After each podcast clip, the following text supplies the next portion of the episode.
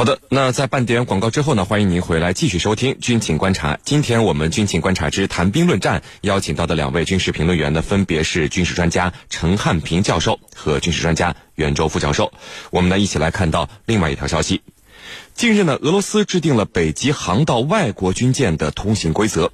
根据这个规则，外国呢应该提前四十五天向俄罗斯发送军舰通过北极航道的通知，文件需指明。军舰和船只的名称、目的、路线及通行时长，还应该列举船舶的主要参数，包括排水量、长宽、吃水量和动力装置的性能等等。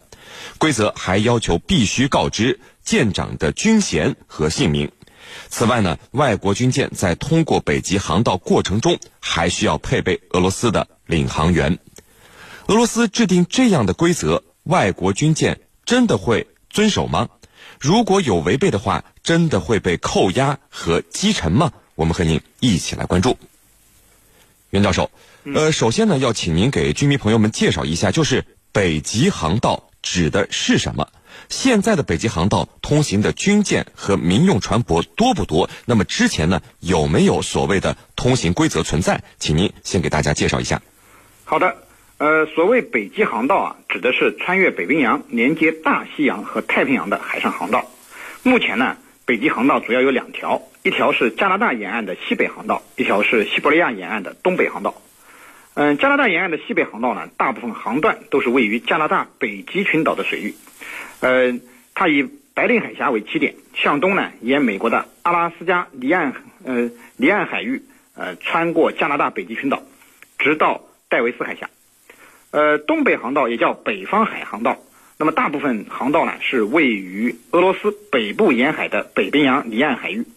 呃，从北欧出发，向东穿过巴伦支海、克拉海、拉普杰夫海、东西伯利亚海、楚克西海和白令海峡。那么俄罗斯它所指制定的北极航道的通行规则，指的实际上就是这条航道。那么北极航道它的战略价值是十分巨大的。首先呢，北极航道啊是连接。太平洋和大西洋的捷径，以东北航道为例，从圣彼得堡到弗拉迪沃斯托克，如果走北极航道，比走苏伊士运河要节省百分之六十以上的路径，呃，大为减少了海上的运输成本。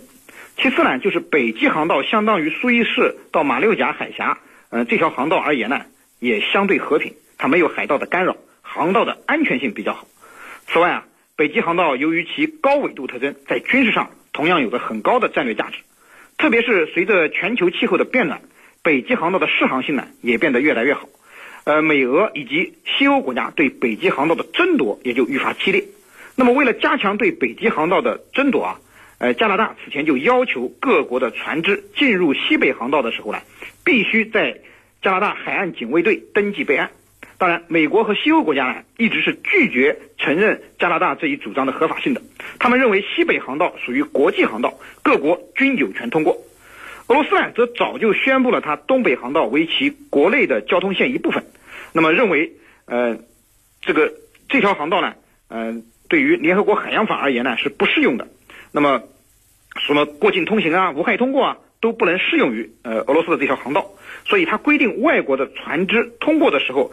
必须事先经过俄罗斯的允许，并且强制性的要使用俄罗斯采取的破冰和领航服务，那么并且还收取了高额的费用。那么这次他制定的北极航道军舰通行规则，只是将此前制定的这些通行规则啊进一步具体化。那么是俄罗斯加强对北方北方航道控制的一个战略举措啊，是您。好的，那程教授啊。俄罗斯近几年一直在加强对北极地区的管控，推出了一系列的举措。这次制定的外国军舰通行规则，可以说也是这一系列举措的一环。那么，您觉得俄罗斯制定外国军舰北极航道通行规则，除了俄罗斯以外的这个外国军舰会不会遵守呢？如果有违背，真的会被扣押和击沉吗？说说您的看法。好的，我在去年的年底啊，参加了一次海洋工作会议。当时呢，在这个会议上啊，很多学者就提出来，俄罗斯把北极纳入到自己的领土范围，纳入到自己的势力范围，那是迟早的事儿，而且呢，已经开始进入了正常的程序。那么从现在来看啊，几个月的时间，果然俄罗斯开始付诸行动了。那么这一次它的新规啊，你看它对各国的要求啊，呃，我们来分析一下。刚才袁老师也提提到了这些方面啊。首先呢，就是对军舰的船只的名称线路你要提前通报。那么再一个呢，就是对于你这个呃船只的舱数、排水量、呃宽度、吃水量、动力装置，你也要通报。还有呢，告知舰长的军衔和姓名。最让人感到不可思议的就是，你还要配备俄罗斯的领航员，也就是说，由我俄罗斯人担任你这艘这个。过往船只的领航员来负责你的过往航行，那等于说进一步强化了俄罗斯对他的这种主权的伸索。那么这样一来，其他国家会不会同意呢？我们先要看俄罗斯的态度。俄罗斯说：“这本来就是我们的啊，这个地方你经过我的家门口，这个本来就是需要得到我的同意的。而且呢，这个地方常年啊是这个有。”很厚的冰层覆盖的，你需要我俄罗斯来提供破冰船，而各国呢，世界其他国家呢，在破冰船方面啊是没有俄罗斯这么给力的。那么，因此从这里来看啊，俄罗斯所给出的理由啊，同时呢还包括你们各国的海军在北极地区的各种军事活动正在增加。特别是你们还配备的巡航导弹，这种巡航导弹啊，可以直接打到我的军事和政治中心。那么这对我来说是不公平的，所以我现在提出这个要求，你们都得遵守。那么是不是他们会遵守呢？或者说有没有反感的呢？那当然有啊，像美国第一时间表示我我我保留，我有意见啊。但尽管有意见。各国呢，我估计啊，还得这个路过此地，还得留下买路钱，还得遵守俄罗斯这次的规定。那么，假如你不执行规定呢，俄罗斯会怎么办？他所提到的啊，击沉或者扣押，我觉得这是用的最重的词眼儿，就是说我先把最狠的、最重的放在前面，让你掂量。实际上，从一开始，我认为不会。走到这一步，会有一个过程，比如说我先提出警告，或者说先采取一些示范，之后呢，逐步逐步再去这个按照他的严苛的规定去执行。我认为一开始不可能啊把你踢成或者扣押，那样的话可能会触犯众怒啊。充其量呢，开始呢在试行过程当中有些这个警告啊，呃有些。这个通报啊，通气啊，之后呢，慢慢严格起来。我觉得这样的可能性是很大的。如果一开始啊，为了这个杀鸡儆猴，或者这个立下呃规矩，就去开枪击城，那么肯定是违反国际法的。主持人。好的，那袁教授，这个规则制定了，还要有实力来保证规则的实施和执行。那么，俄罗斯目前在北极的军事部署，能够确保让外国军舰必须遵守这个苛刻的北极航道通行规则吗？请您就俄罗斯目前能够运用到的军事手段和军事能力来给我们分析一下。好的，呃，可以预料，俄罗斯制定的这个所谓的北极航道。外国军舰的通行规则肯定会遭到世界上很多国家的反对，特别是美国以及呃西欧的发达国家。但是，呃，俄罗斯应该不太会理睬这些反对的声音，呃，因为啊，俄罗斯现在的确有能力来确保这些苛刻的北极航道的通行规则加以实施的。呃，一方面啊，是俄罗斯北方舰队有较强大的实力，可以说，呃，它是北冰洋地区最强大的军事存在，而且啊，由于常年活跃在极地地区。它的极地作战能力也是首屈一指的，那么这可以说是俄罗斯敢于发布这样苛刻的北极航道通行规则的底气所在。第二呢是地利优势，呃，我们知道北极航道是大多在俄罗斯海域，而且啊航道的这个情况比较复杂，由于常年有大量的浮冰，通行条件并不是太好。那么俄罗斯呢也是借助自己这个地利优势，那么对航道的情况可以说了如指掌，因此呢他趁机要挟各国通行的船只。大有此道是我开，要从此处过就得守规则的意思在里面。那么离开了俄罗斯的向导，实际上各国船只进入了呃北极航道之后啊，可能真的不容易从这里顺利通过。第三呢，就是高纬度的特征呢，使得其他大国的军事力量很难在这一地区发挥作用。呃，高纬度地区的极寒特征使得卫星等通信手段啊，呃，它的效能大为减弱。那么通信呢十分困难。呃，我们知道，由于同步通信卫星都是在赤道的上空，距离两极啊这种高纬度地区较远，所以北极航道所在的地区啊几乎是通信的盲区。这就使得美欧等国的潜艇和水面舰只很难在这样的环境下实施作战。那么失去了通信联络和体系的支撑。再强大的海上力量也难以在北极地区发挥作用，更何况北极地区的伏冰也有利于掩护俄罗斯强大的呃潜艇部队水下的部署。那么，呃，应该说在北极航道附近区域，俄罗斯几乎是没有对手的。所以啊，对于俄罗斯在北极航道上提出的这些苛刻的规则，其他国家只好是惹不起躲得起。目前呢，很少有国家去经常性的使用这条航道啊，是您。那么，程教授，嗯，就在俄罗斯政府出台这个外国军舰北极航道通行规则以后啊，美国又是最先跳出来反对的。美国国防部据称呢，已经开始调整制定新的北极部署策略了。那么看来，美国肯定不会遵守俄罗斯的这个规则。如果美国想用实际行动来挑战和破坏俄罗斯的这个规则，您认为真的会让这两个大国在北极擦枪走火吗？对此，您的看法是什么？好的，那么一方呢有严格的要求，而另一方呢，呃，表示反对。呃，其实你刚才说了，美国和北约的驻欧洲部队司令柯蒂斯·斯卡帕罗蒂很快就做出了回复。他说呢，这个我们美国呀要准备遏制俄罗斯在北极的活动，啊，特别是对这个北极海路啊拥有资源和商业利益，也就是说，这东西啊不能让俄罗斯一家独吞了，我肯定要采取措施。那么双方会不会擦枪走火？我认为可能性非常非常的小，啊，为什么呃这么说呢？你看一方的要求那么严，而另一方呢又不答应，那肯定是呃针尖对麦芒了。呃，我觉得这个反过来说，这种擦枪走火的可能性是非常小的。那一方面，这个俄罗斯已经讲得很清楚了，他认为这个地方是根据联合国海洋法公约。第二百三十四条作出的规定，就是在冰封的区域，沿海国家可以制定更为严格的船舶通行的标准，以避免污染环境。那这句话我们去解释一下，就是假如大家都没有规则的、没有秩序的，在这个地方进行破冰和开凿的话，那必然会带来大量的污染。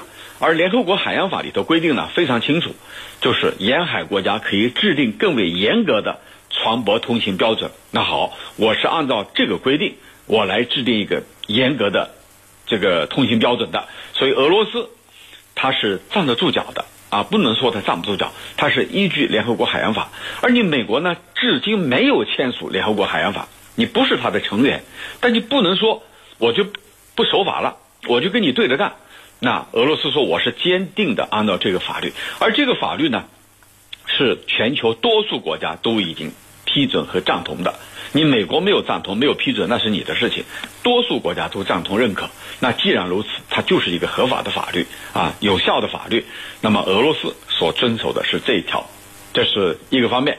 那么另外一个方面来说呢，这些年来我们在其他节目里头也都讲过，美国还是尽量的在。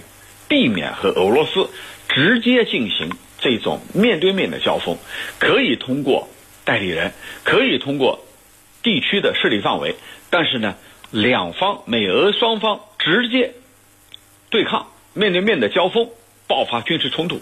从二战以来，双方心里都有一个默契，就是尽量不要这个碰到头破血流，尽量不要。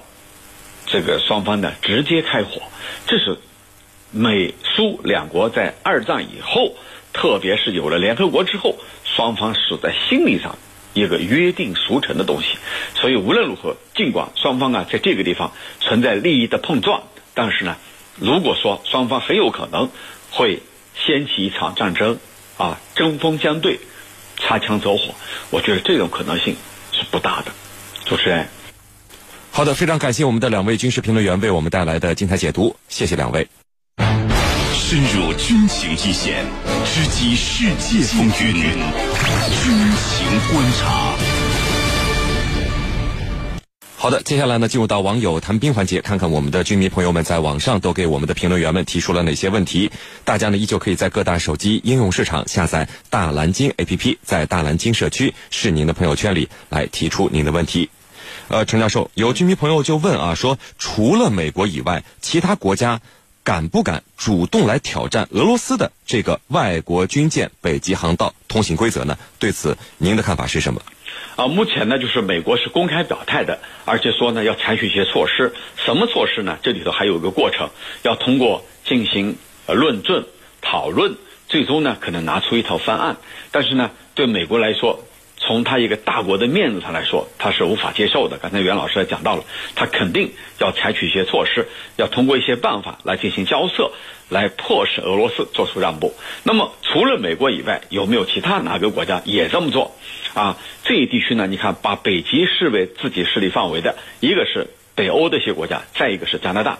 我想啊，他们最多的是跟美国联起手来，来共同跟俄罗斯。进行这个角力，这种可能性要大于他单枪匹马的去跟俄罗斯交涉。主持人，好的，我们看到另外一位军迷朋友问说，美军是否支持特朗普让海外驻军实现盈利这样的一个举措呢？嗯，呃，对美军来说，他们所注重的就是在这个地区的存在。呃，至于费用，呃，不是他们考虑的，因为费用啊，应该是白宫和国防部来考虑的，他们只是一个。这个一般的一个海外驻军，那么他们会不会考虑到这个问题？我觉得呢，呃，不一定考虑的这么细。毕竟啊，这个是跟他们军人，军人你就是履职打仗，这个呃实现海外的驻军的盈利，呃，我觉得啊，对驻军来说，他可能没有这样的义务和责任。当然，如果说能给他们更多的费用，比如说更多的海外驻军的补贴。我想他们是非常乐意的，呃，因为在海外驻军啊也很辛苦，背离自己的家人，远离自己的家乡。那么，如果说有更多的报酬，在金钱、在经济方面予以弥补的话，这些人肯定是支持的。主持人，呃，陈教授，有居民朋友问说，土耳其说谁也无法制止土耳其购买这俄罗斯的 S 四零零防空导弹啊。那么，当年我们中国的防空导弹中标，土耳其为什么面对美国的反对？却是妥协，就没有说这么硬气的话呢。嗯，呃，土耳其他说这番话，他是说给谁听的呢？说给美国和北约听的啊！你不要企图阻止我购买 S 四零零，我是买定了，你能拿我怎么着？那么为什么他当年能够推翻红旗九啊？因为美国的压力，他放弃了呢？我觉得有几个方面的因素。第一呢，就是在美国看来，或者在土耳其看来，你。我们可以得罪中国，但是不能得罪俄罗斯。俄罗斯在中东地区有着广泛的利益诉求，它至少有兵力在这儿。那么这是他们的第一个认定。第二个认定呢，就是通过我不再买你的红旗酒，我能够寻求更加这个适合于我的或者更加廉价的。那其实呢，这是一种商业上的行为，而不是一种这个。其他方面的行为，那么通过这个出尔反尔来从俄罗斯那里购买呢，更加有利于他的这个利益诉求的 S 四零零，我觉得要从这个方面去解读。那么第三个呢，第三个因素呢，就是美俄的博弈，这个让美国觉得俄罗斯在这一地区已经先入为主了，那么美国呢只能望洋兴叹。而中国呢，在这一地区没有任何利益诉求啊，这个在土耳其看来，你美国也不敢得罪人家俄罗斯，所以他认准了 S 四零零，我是买定了的，啊，主持人。好的，我们看到另外一位居民朋友问说，在中东地区，为什么和沙特不和的国家啊，不自己重新弄一个国家集团组织呢？嗯，呃，你弄一个国家组织可以，你得要花钱，为什么呢？呃，你得有秘书长，你得有一套机构。而沙特呢，他是个大财主，他可以提供资金和经费。那么，在沙特的影响力之下成立的这些组织，离不开沙特这个金主在背后的捐赠啊。他要出资，那么如果说沙特不干这个事儿，其他哪个国家有这样财大气粗呢？我们算一下啊，在中东地区可能还真不多。所以呢，沙特他可以挑头，因为他有钱，他出钱来养着这个机构，养着这帮人。那么然后呢，让这个机构来听他的话。主持人，陈教授，有居民朋友问说，美国国会啊，多给空军点钱，多买一点 F 三五，不就可以抵消因为购买 F 十五而不得不减少 F 三五采购所带来的问题了？陈教授，那么呃，问题可不可以这么来解决呢？嗯，我觉得不能这么解决。呃，从几个方面来说啊，第一就是美国的预算。呃，我以前也讲过，我们专门研究过美国军方的这个国防预算。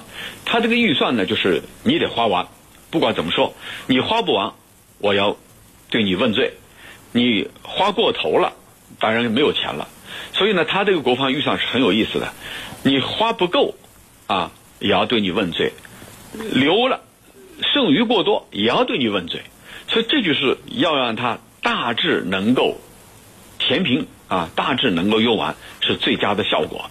如果说你这个预算就这么多，你还想购买更多的像 F 三五，那是根本不可能的。因为 F 三五呢，它不仅是昂贵，而且它整个配套售后服务都是非常昂贵的。所以呢，不能这么简单的说多拨点钱买 F 三五就行了。这个钱不是随便拨的。必须在这个大盘子里头，在国防预算的大盘子里头，来进行这个使用。主持人，好的，我们来看到另外一位居民朋友说啊，呃，伊朗的越境的军事行动啊，会不会和土耳其一样过来就不回去了呢？嗯，我觉得这个可能性啊不大，毕竟呢，这个叙利亚它是一个目前还没有完全能够收复所有的失土的国家。在一些地方呢，还被极端势力或者说库尔德人武装所占据。那么土耳其进入呢，呃，这个叙利亚政府军鞭长莫及。